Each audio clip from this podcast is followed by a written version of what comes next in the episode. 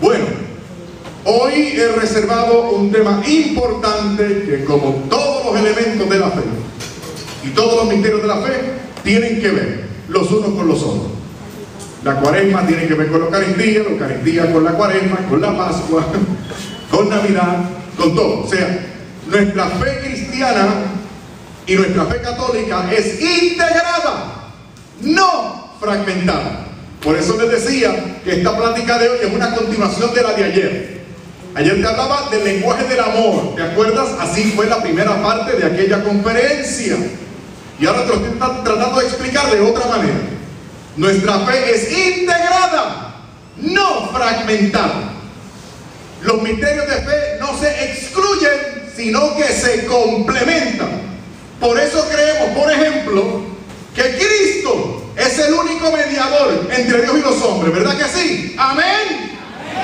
Pero eso no está reñido con el hecho muy bíblico también de que Dios quiere que nosotros intercedamos los unos por los otros. Y si tú quieres ver la mediación de los santos y ángeles en la Biblia, para los que no lo ven por ningún lado, porque hay católicos acomplejados que quieren, pues quieren, quieren, quieren creer lo que creen los demás, porque así se encuentran progresistas y no se dan cuenta que al creer o al querer creer lo que otros creen, comienzas a fragmentar tu fe y dejaste de ser listo. La mediación de los ángeles y los santos, de lo que se me viene a la mente ahora. Segunda de Macabeo, capítulo 12, versículo 45. ¿Qué más? Hay un sacrificio por los muertos. Tobías 12, 12. Jeremías capítulo 15, versículo primero. ¿Quieres el Nuevo Testamento?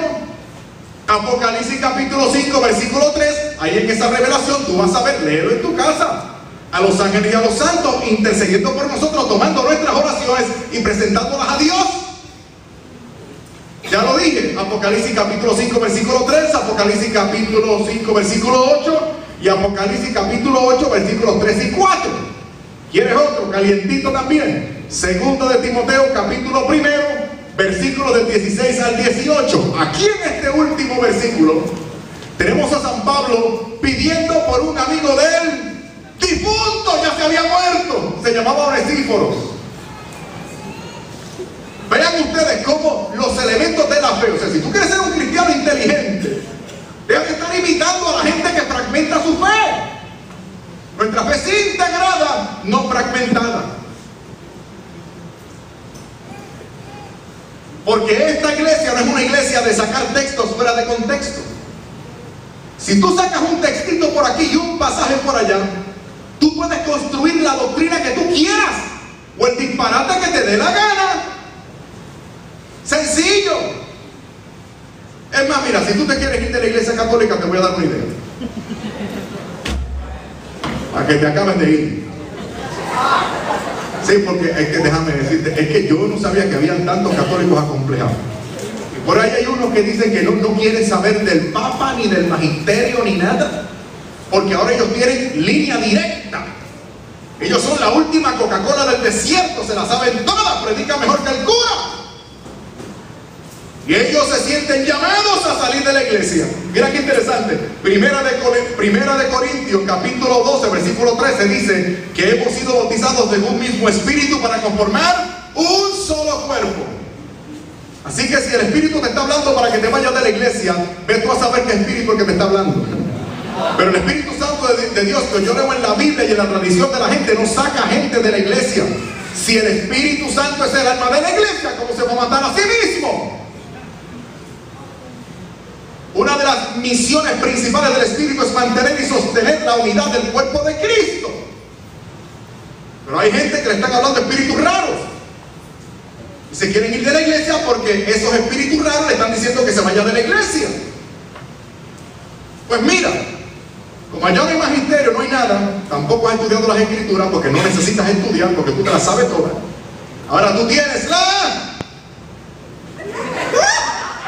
Tienes la unción. Mira, tú abres la Biblia, tú vas a hacer lo que hacen los que fundan sectas. Tú vas a abrir la Biblia y vas a orar. Señor, me quiero ir de la iglesia católica porque yo siento que tú me mandas a fundar otra iglesia.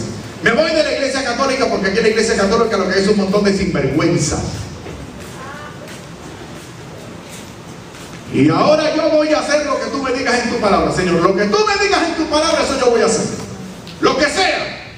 Abre la Biblia, pones el dedo y lees. Y Judas se ahorcó.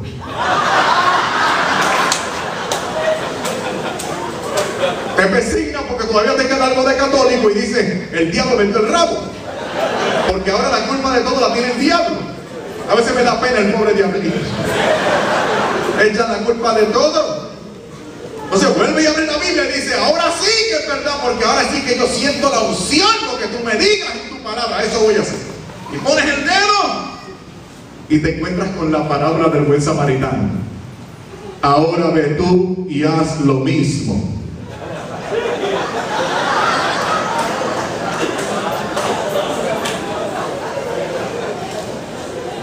Ahora reprendes a Satanás de nuevo, ya no te persignas. Vuelves y dices que tienes la unción. Abres la Biblia y pones el dedo. Y te encuentras con el relato de la última cena que dice, lo que vayas a hacer, hazlo pronto. De aquí hasta que te atrapen, te habrás convertido en el fundador de la secta de los ahorcados. Y te habrás buscado un par de millones. Por ahí ya mismo viene una secta. Digo, para que sigas fragmentando tu fe, para que te vayas. Hay una secta que viene por ahí. Caballeros, cuando esa secta llegue, hermano mío, ejerce tu liderato en tu familia y ponte las pilas. Se llaman los hijos de Dios. Qué nombre lindo, ¿verdad? ¿Y tú sabes cuál es la estrategia? Te pregunto, ¿sabes cuál es la estrategia de evangelización de esa secta? La prostitución.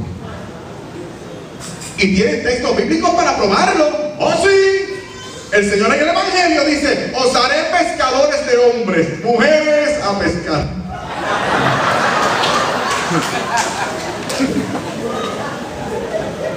¿Ves lo que pasa cuando fragmentas tu fe? ¿Ves lo que pasa cuando sacas a Cristo del centro para ponerte tú como centro? Como antena, del, como antena receptora. Esa fue la introducción a la plática. Ahora bien, algo así parecido pasa con el culto del cual acabamos, acabamos de participar. La Eucaristía. La Eucaristía. En la Eucaristía celebramos los misterios de la fe. La Eucaristía es el culto establecido por el Señor. El culto establecido por el Señor. No dije un culto, dije el culto. Entonces, ¿por qué insiste tanto el chicharronero este en esto del de culto?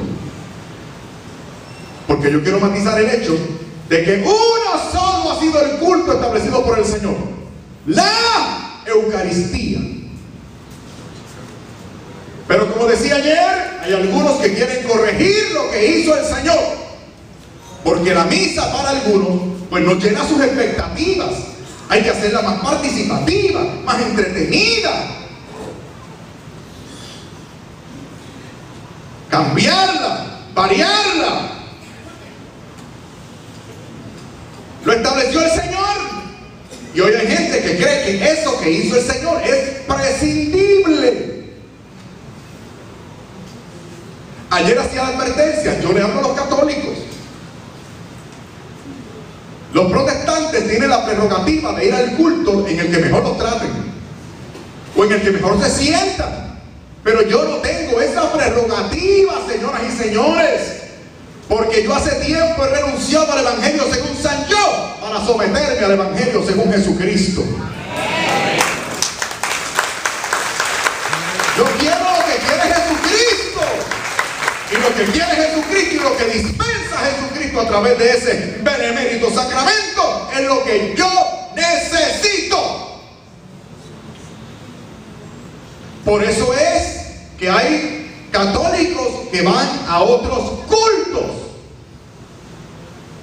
¿Y saben qué? Tampoco me estaría malo si esos católicos van a otros cultos. A mí lo que me revienta es la hipocresía. Son unos hipócritas. Porque no dicen la verdad. Ve al culto que te dé la gana, pero di la verdad. Di por qué tú vas a otros cultos. Dilo, admítalo, reconócelo. No mientas. Algunos me dicen, por ejemplo, que van a los otros cultos porque allá en el otro culto ellos, escuchen, escuchen, escuchen, complementan su fe católica. ¡Ah!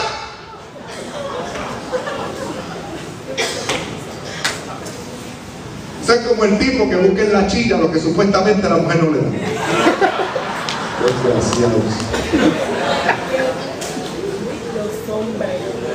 Él quiere una que lo trate mejor. Porque él dice que la ley está fea. Él no se ha mirado. O sea, él se cree que, él se cree que la, la gravedad solamente le afecta a ella. No sabe que a nosotros también.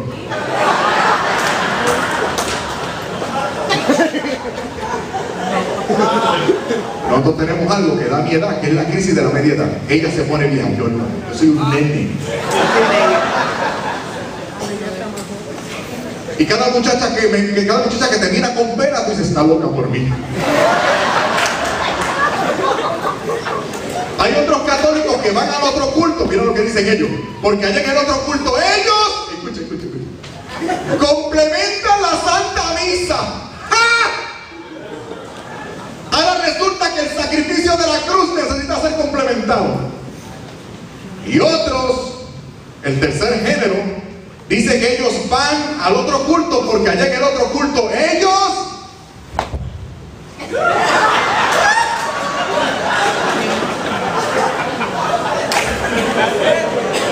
Tú quieres saber la verdad. Tú quieres saber por qué van al otro culto. Ellos van al otro culto porque ellos quieren ser entretenidos. Pero yo tengo noticias para ellos en esta noche. Escucha bien. El Señor Jesús no se inventó la Santa Misa para entretenerte. El Señor Jesús se inventó la Santa Misa para salvarte.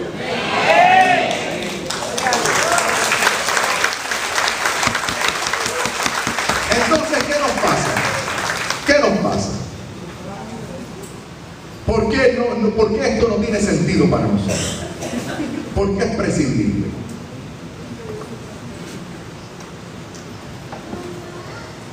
Que estoy enferma, me duele la espalda.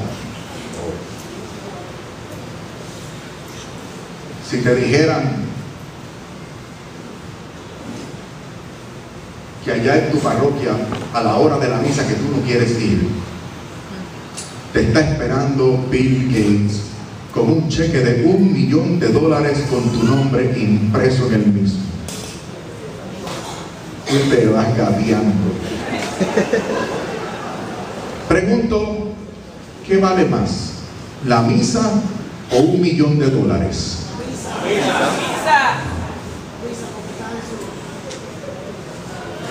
Porque prescinden de ella, porque es que no conocen, no saben.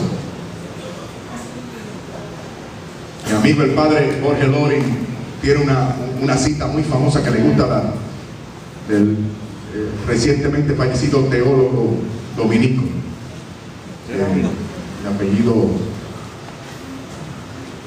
Roy, ¿cómo era? Antonio, ¿cómo se llama el, se olvidó el nombre? Mira lo que él dice. Una santa misa vale más que toda la gloria y el honor que le puedan tributar todos los santos y todos los ángeles, incluida la Virgen María, a Dios por toda la eternidad más. ¿Qué nos pasa? No sé, yo, espero aquí dilucidar este problema, a ver, si logramos sacar alguna resolución, porque estamos en cuaresma. Vamos a hacer un par de cosas. Vamos primero a ir dos mil años para atrás en la historia. Y vamos a analizar la fe heroica, eucarística y eucarística de los primeros cristianos. Les invito, señoras y señores, a que viajen conmigo, dos mil años para atrás. Vamos a ir a visitar a nuestros primeros hermanos católicos durante una de esas persecuciones. ¿Sabías tú que durante esas cruentas y brutales persecuciones nuestros primeros hermanos seguían celebrando la misa? ¿Sabe lo que hacían? Los de Roma se iban a las afueras de la ciudad y se metían en lo que hoy llamamos las catacumbas. Túneles subterráneos.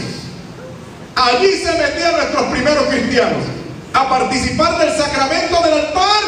Pero noten, su religión era ilegal y ese culto estaba prohibido. ¿Por qué ellos se atrevían a hacer una cosa como esa? Te voy a decir más. Aquello era dos mil años atrás. Iban de noche. No había luz eléctrica, ni era acondicionado como ahora cuando tú las visitas. Aquello era boca de lobo. En adición, el suelo era irregular y escarpado de manera que no podía dar tres pasos sin que te cayeras. Los romanos no tenían especial aprecio por el cuerpo humano y no había los conocimientos que tenemos ahora sobre infecciones y bacterias y pestes y esas cosas. Así que ellos ponían los cadáveres en un orificio más o menos profundo, ponían una lápida más o menos bien puesta y se iban. O sea, allí abajo lo que había era una peste a muerto constante. Dicen los expertos que en tiempo de verano la temperatura podía ascender a 120 grados Fahrenheit, 98% de humedad en el aire. Aquello era asfixiante. ¿Por qué iban? Es la pregunta. Es más, ellos descendían a esas catacumbas a celebrar la Santa Misa, sabiendo, a ellos les constaba de que junto a ellos iban falsos hermanos, gente que se hacía pasar por cristianos para luego delatarles y ganar indulgencia con el imperio. Señoras y señores, descender a una catacumba a celebrar la Santa Misa era una sentencia de muerte. ¿Por qué iban? Pregunto, esos cristianos se, quejaban. Las bancas están duras. Porque no cantan.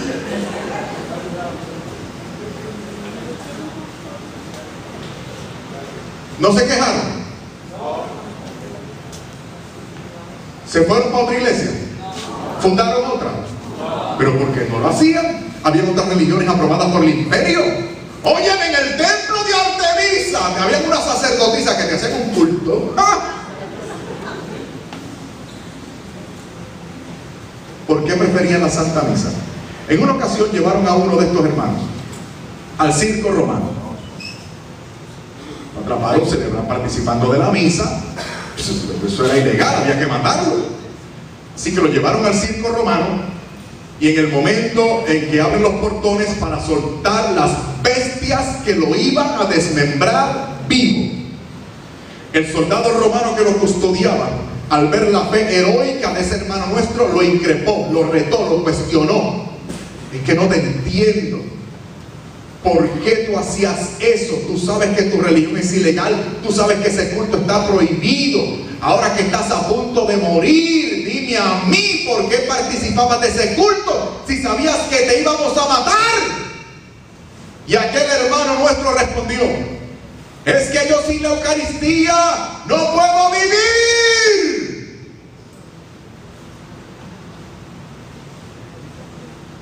¿Qué tenía la misa para ellos? Todavía sigue la duda. ¿Qué pasó?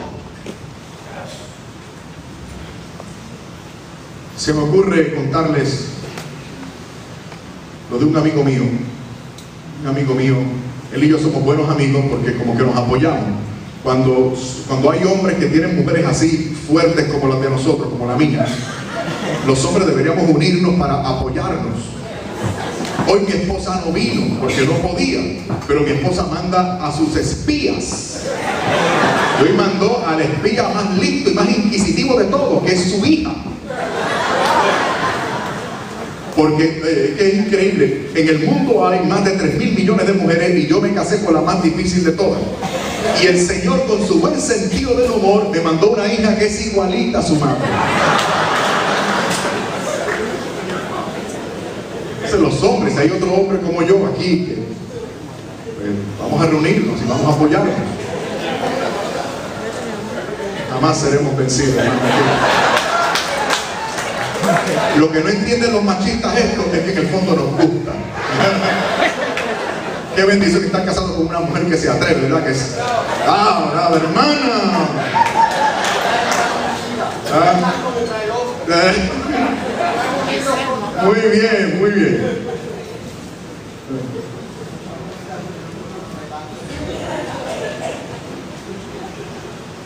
Hablo de mi esposa y se me olvida todo. Me gusta, la doña me gusta. ¿De qué estamos hablando nosotros? Del purgatorio. El circo, el circo, gracias hermano. El circo hermano, la Eucaristía, muy bien, gracias. Ok, este amigo mío, este amigo mío tiene, este amigo mío me cuenta que tuvo una conversación con su esposa recientemente. En esa conversación ellos evaluaron otra conversación que tuvieron cuando eran novios, hace 20 años atrás, 22 años atrás. Y él me compartió pues unas conclusiones a las cuales ellos llegaron. ¿Me entiende lo que estoy diciendo? Mi amigo está hablando conmigo, contándome de esa conversación que él tuvo con su novia, que ahora es su esposa, 22 años atrás. Y estas fueron las conclusiones que él compartió conmigo. Primero, aquello fue una conversación de 4 horas y 45 minutos. Número 2, fue una, fue una conversación de casi 5 horas. Pero para ellos, aquello fue una conversación de como 10 minutos. Oye, el tiempo pasa volando cuando tú estás enamorado. Número 3. Aquello fue una conversación monótona. Tuvo que ser todo el tiempo monótona. Puesto que infligían algunas reglas de sus casas. Él usaba línea de teléfono y su papá se lo tenía prohibido. Ella usaba el celular de su tía cuando los minutos eran muy caros y los celulares muy grandes. Por eso la conversación tuvo que ser todo el tiempo Amén. ¿Saben por dónde voy? ¿eh? ¿Saben por dónde voy? Conclusión número cuatro. Estuvieron hablando casi cinco horas, pero si ellos, eh, eh, esa fue la conclusión a la que llegaron ellos dos. Si ellos hubiesen tomado la sustancia, la esencia de lo que realmente se estuvieron diciendo durante casi cinco horas, lo hubiesen dicho todo en 20 minutos. Pero no entiendo, casi cinco horas lo hubiesen dicho todo en 20 minutos. Entonces, conclusión número 5, ¿qué fue lo que él y su novia se estuvieron diciendo durante 4 horas y 45 minutos? ¿Ustedes quieren saber lo que ellos estuvieron diciendo durante tanto tiempo? Ustedes son latinos, ustedes quieren saber. Durante casi 5 horas ellos estuvieron diciendo lo mismo, lo mismo, una y otra vez lo mismo, lo mismo. Para la sexta ya no hubo conclusión, lo voy a explicar. Porque él dice que él está segurísimo de que a las 4 horas 30 minutos él escuchó claramente cuando su novia hizo. "Ah, mm". Él escuchó un suspiro. Y él me dice que él estalló de emoción. ¿Se acuerdan? Se olvidaron. Es como si te destaparan la primera capa de piel de la barriga y te hicieran cosquillas. Y mi amigo estalló y dijo, yes, está loca por mí, soy un rorro. Pero ahora, 22 años después, su esposa le llama la atención y le dice, mira, amigo, tú, despierta. ¿Quién te dijo a ti que yo suspiré? Él le dijo, sí, mi amor, tú suspiraste, estaba loca por mí. Ella le dice, no, mijo, yo no, yo no suspiré, abostecé, estaba cansada. No, él, él dice que ella es así, o sea, ella es sincera. Ella no miente. Pero ahora ustedes me tienen que ayudar a resolver el problema de mi amigo.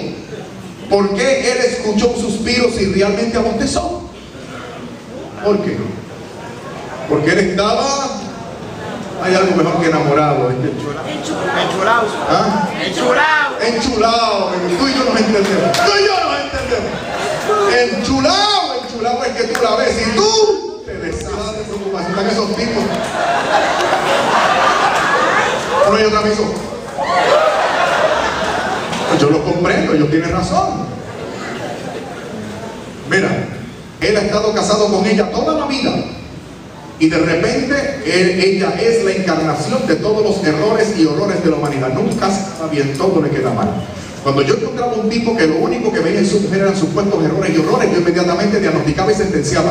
El tipo se quiere ir. El tipo tiene otra. Tiene otra mujer que lo hace.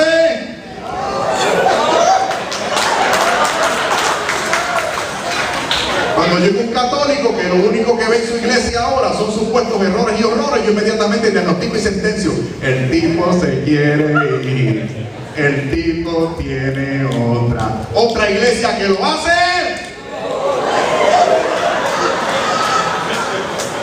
Síndrome de los ¿Y tú quieres saber por qué nos atacan tanto? No, aquí, aquí las mujeres van a aprender en ¿Ven por qué nos atacan tanto?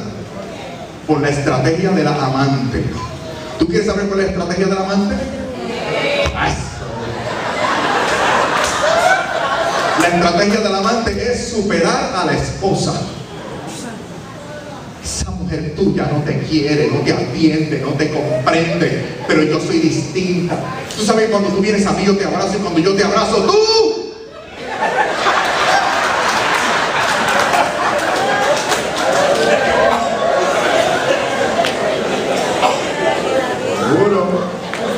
Por eso es que la amiga mía compró carritos de golf. Para tratarte mejor. Así fue lo bueno fue. Eso cuesta, my friend. Eso cuesta, my friend. Seguro que sí. Eso cuesta. Mira, my friend, allá hay mucha gente, allá hay muchos tipos viviendo muy bien de las excusas de ustedes.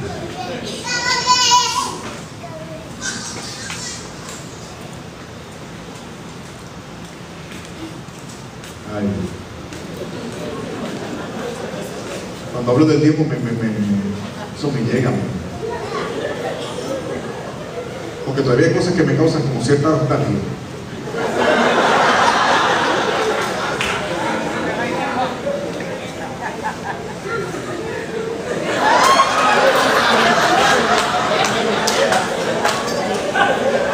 ...53 chavos... Génesis, la gasolina. Ahí tenemos chavos para la gasolina. Mi mano, hija mía. Véndete un CD, mi hija, no si pagamos la vida. Dios mío, en iglesia, mira, no tenemos chavos. Bueno, ni modo.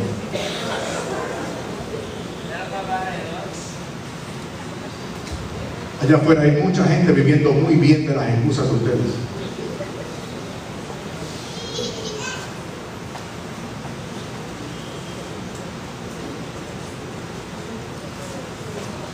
Pero por este culto, mi esposa y yo lo dejamos todo. Y no me quejo, my friend. Si tuviera que hacerlo de nuevo, lo haría mil veces más. Porque la Eucaristía bien vale la pena.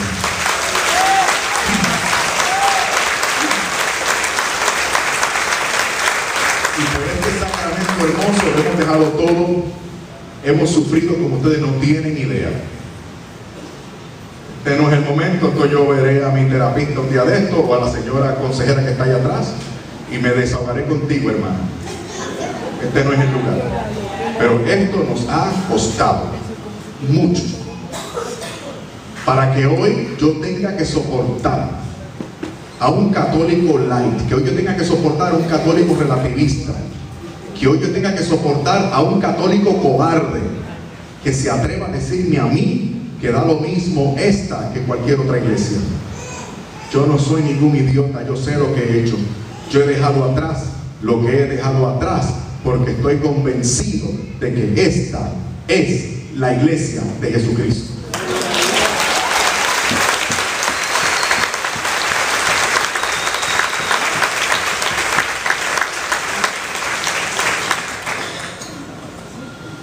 Yo no sé, tal vez es que Tal vez necesitamos lo que llaman los santos en esta iglesia, infancia espiritual.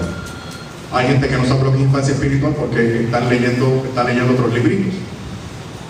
Están leyendo leen, una vida con propósito del señor Juárez, pero nunca han leído Introducción a la vida devota de San Francisco de Sales. Por eso es que no van a saber esto. Infancia espiritual. Por eso dice el Señor en el Evangelio, hay que ser como un niño para heredar, el reino de los cielos. Como un niño no es la inmadurez, es la confianza. Jesucristo lo dijo, yo lo creo, y se acabó, punto.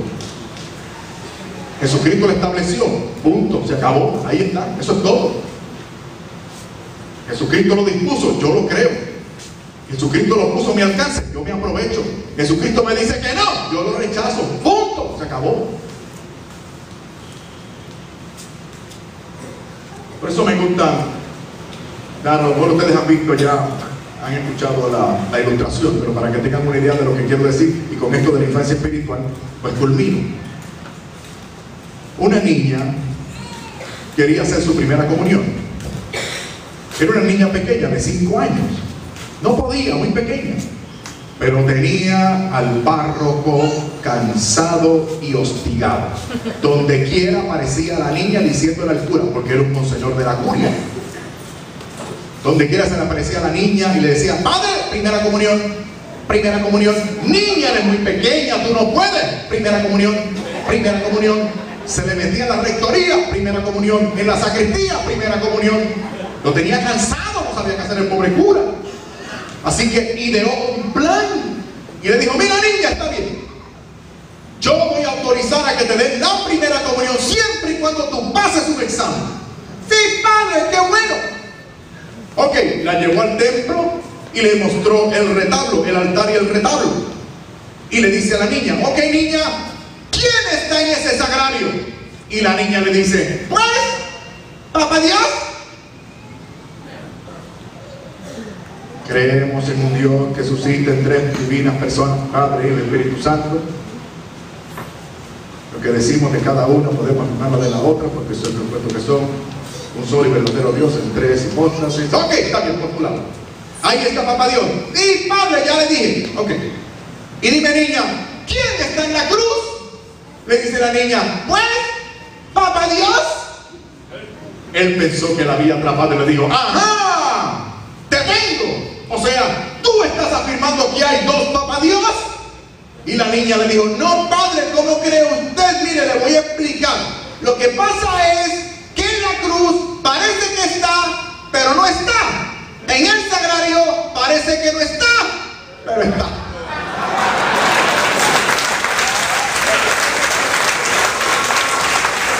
Si Cristo lo establece y tú lo crees, nunca te equivocarás. Nunca te equivocarás. Ahora, por último, la conclusión. Les exhorto, les animo, les reto a que nos convirtamos en cristianos eucarísticos. O sea, tú quieres ver tu vida cambiada, transformada, de verdad, de verdad. De verdad. Y de gratis además. Digo, porque yo podría entretenerte. No me iría mal. La gente, yo no tendría tantos enemigos. Mi hija no escucharía los, no, no leería los insultos que me lanzan por el internet. Y por los medios de comunicación mi hija estaría muy contenta. Yo me podría ir a la universidad a enseñar. O podría entretenerlos a ustedes. Yo no puedo entretener. ¿Quién que los entretenga? Yo los entretengo. Yo puedo hacer que ustedes salten, se levanten, lloren. Yo puedo hacer que ustedes se caigan para atrás. Si yo los todos. Yo fui pastor pentecostal 10 años, yo conozco todos esos trucos. El único problema es que Dios a esta iglesia no me llamó a entretener, Dios me llamó a decir la verdad.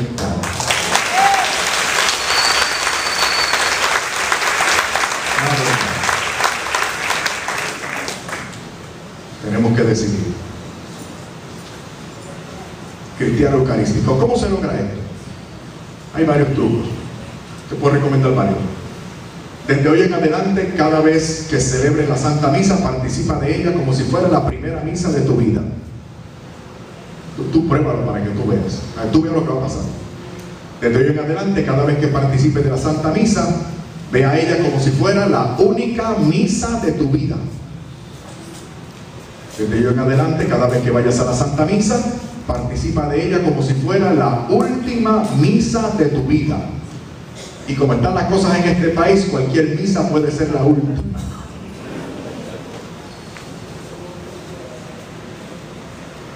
Haz ese compromiso por los medios y esfuérzate y ya tú verás lo que, lo que va a pasar. En segundo lugar, nunca tomen vacaciones de la Santa Misa. Nunca. Es lo más importante. Pero fíjate cómo somos nosotros. Cuando vamos a un destino turístico, ¿cuáles son nuestras preocupaciones? Los precios, los pasajes, el hospedaje, los tours, los atractivos turísticos, downtown, el shopping. No nos hagamos. ¿O seré yo aquí acaso el único pecador? ¿Cuál debería ser nuestra preocupación? ¿Dónde está la iglesia católica? ¿Dónde está el Santísimo Sacramento para yo irme a reportar a mi Señor? ¿Dónde está el cura que me va a confesar cuando meta la pata o me pase de? ¿Dónde está, ¿Dónde está ese Señor que me va, me va a dispensar la palabra de Dios, el cuerpo y la sangre de mi Señor? Lo primero, friend. Nunca tomen vacaciones de la Santa Eucaristía. Una de las cosas, una de las cosas que va a pasar, una de las cosas que nada más una de las cosas porque se me pasó el tiempo. Una de las cosas nada más que va a pasar es que el día que tú no puedas comulgar, ese va a ser el día más infeliz de tu vida. Por lo tanto, por lo tanto, mantenerte en gracia de Dios será para ti prioridad uno. Por eso digo, tu vida va a cambiar.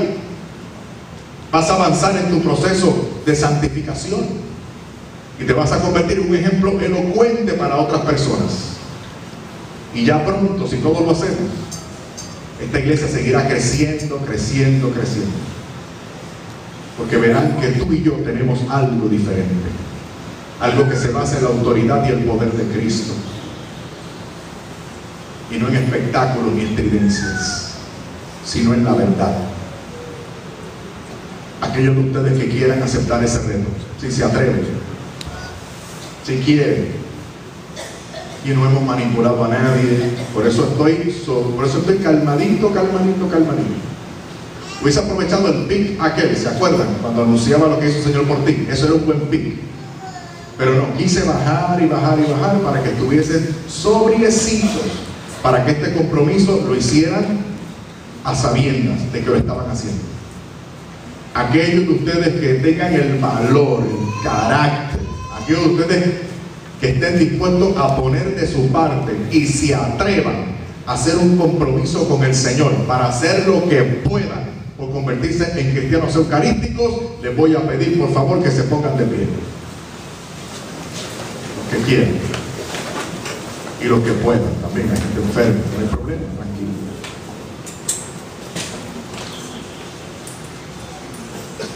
Esto es increíble, veo que prácticamente todo el mundo se ha puesto de pie. ¿Tú te imaginas lo que es en este lugar? Todos nos vamos a comprometer a ser cristianos eucarísticos. ¿Tú sabes lo que significa esto? Es un ejército lo que tenemos aquí. Por eso yo me atrevo, señoras y señores, a confirmarles a ustedes. Yo me atrevo a decirles a ustedes con todo, con todo mi corazón y con convencimiento que hoy nuestro enemigo, el diablo, ha sufrido una derrota tremenda en este lugar. Ustedes han vencido. Ustedes han vencido con su fe y su disposición. Hermanos y hermanas, oremos en el nombre del Padre, del Hijo y del Espíritu Santo. Amantísimo Dios y Padre Celestial. Señor, aquí yo soy el menos digno de dirigir una dinámica como esta. Yo que me placía de atacar a esta bendita iglesia. Yo que me alegraba de ver a estos hermanos salir de esta iglesia. Yo soy el menos digno. Pero tú, que eres así, y estos hermanos que son tan humildes y tan buenos, han visto con buenos ojos que yo, pobre pecador, indigno, dirija esta dinámica para presentarles a ellos un reto en tu nombre, para que ellos te pongan a ti primero, tú que estás presente en el santísimo sacramento del altar, para que todos nosotros, ellos y nosotros, nos convirtamos en cristianos eucarísticos. Señor, acoge nuestro compromiso y por favor ayúdanos para poderlo cumplir. Hermanos y hermanas, por favor confíen en mí y repitan después de mí. Señor Dios, Padre bueno, me comprometo contigo a poner mi esfuerzo, a poner de mi parte, a hacer lo posible por ser un cristiano eucarístico. Desde en adelante me esforzaré para que cada santa misa sea para mí como la primera, como la única, como la última. Y además, nunca, nunca, nunca tomaré vacaciones de ti. Siempre haré lo que pueda por tenerte cerca, por celebrar tus misterios. Por eso, Señor, estoy seguro que tendré hambre, necesidad de ti, porque sabré el gran beneficio que tengo en la misa. Solo tú me satisfaces, solo tú me haces feliz, tú me haces feliz, tú das sentido a mi vida, tú das propósito a mi existencia, tú eres mi Dios, tú eres mi todo, lo reconozco, he puesto mi fe o mi confianza en otras personas, en otros negocios, en otros asuntos. Soy pecador. Te pido perdón. Porque otros señores han ocupado mi corazón en otros momentos. Pero ahora soy tuyo. Totalmente tuyo. Entra a mi corazón. Escudriñalo por dentro. Me da un poco de pena. Porque ahora que estás en mi corazón, ves cómo, está. Arréglalo, Señor. Arréglalo. Límpialo. Componlo, Señor. Ayúdame a ser mejor. Para agradar. No a los demás. Siempre alguien hablará mal de mí. Sino para agradarte a ti. Tú que eres mi Señor. Ayúdame a hacer según este compromiso que hago contigo. Con temor y temblor. Porque soy carne y hueso. Soy finito. Y a veces no tengo ganas. Pero aunque no tenga ganas, lo voy a hacer. Por eso necesito que me ayudes. Ayúdame, Señor. Ayúdame, Señor. Señoras y señores, ha sido un compromiso lindo de parte nuestra. ¿Qué tal, hermanos? Si le pedimos a nuestra Madre del Cielo que por favor nos ayude con su intercesión a mantener siempre presente esta resolución, que hemos hecho hoy. Ella debe estar muy contenta porque recuerden allá en San Juan capítulo 2, ella le dice a aquellos señores, hagan lo que Él les diga. Nosotros hemos hecho la noche de hoy, lo que Jesús nos ha dicho. Por eso ella debe estar contenta. Yo estoy seguro que ella nos va a ayudar y nos va a asistir. Ella y yo, ella y nosotros que estamos traspasados y habitados por ese mismo Espíritu que nos comunica a todos, le pedimos a nuestra Virgen, Madre de la Divina Providencia, que nos ayude para hacer según nos hemos comprometido con su Hijo y para lograr el favor de su mediación, señoras y señores, y para concluir con mucho cariño, mucha devoción, pero, pero también con, con mucha confianza. Obsequiémosles, obse- obsequiémosle a Santa María como una rosa. ¿Qué tal una Ave María? ¿Se unen a mí? Pidámosle a Nuestra Señora. Todos juntos. Dios te salve María llena eres de gracia, el Señor es contigo, bendita eres entre todas las mujeres y bendito es el fruto de tu vientre Jesús. Santa María, Madre de Dios, ruega por nosotros pecadores, ahora y en la hora de nuestra muerte. Amén. Gloria al Padre, al Hijo y al Espíritu Santo, como era en un principio, ahora y siempre, por los siglos de los siglos. Por los siglos de los siglos. Bendito sea el Señor, hermanos. Estamos de fiesta. Hemos triunfado. Bendito sea el Señor. Alabado sea su nombre. No olviden dos cosas. El curso de Biblia, 24 y 25 de marzo. ¿Ok? Para que por fin nos familiaricemos con, con el Sagrado Libro. En segundo lugar, por favor, les suplico, en la medida de lo posible, colaboren con nosotros. Colaboren con nosotros para y llévense el material. ¿Ok? Ahora nos movemos en lo que los hermanos nos animan con la música, pero por favor, vaya, digo, espérate, eh, Fray Monchi, perdóneme. Usted es el clérigo, usted tal vez quiera darnos, impartirnos su bendición. Digo, tú sabes. En el otro lado yo lo despedía, pero aquí él le toca a él. Eh, Yo, yo era un, yo era un líder religioso. Este señor no es un mero líder religioso. Este señor es otro Cristo. Así que, porque aquí sí hay poder. Aquí hay poder. Así que eh, el reverendo padre nos imparte su bendición y tan pronto él imparta su bendición, por favor, salgan de aquí y encuéntrense conmigo en aquella esquina. ¿Les parece bien? Dios les bendiga. Reverendo padre, por favor. Pues gracias a Fernando por estar con nosotros estos dos días. Ha sido una bendición para la parroquia. Ya lo estaremos considerando para otro momento. Así que mil gracias de verdad eh, por estar con nosotros. Gracias a los frailes, a Fray Jimmy que está por acá y a Fray eh, Carlos que está con nosotros. Y a todos ustedes por venir. Así que Dios les bendiga mucho. El Señor esté con ustedes. La bendición de Dios Todopoderoso, Padre, Hijo y Espíritu Santo, descienda sobre ustedes. Vayan en paz.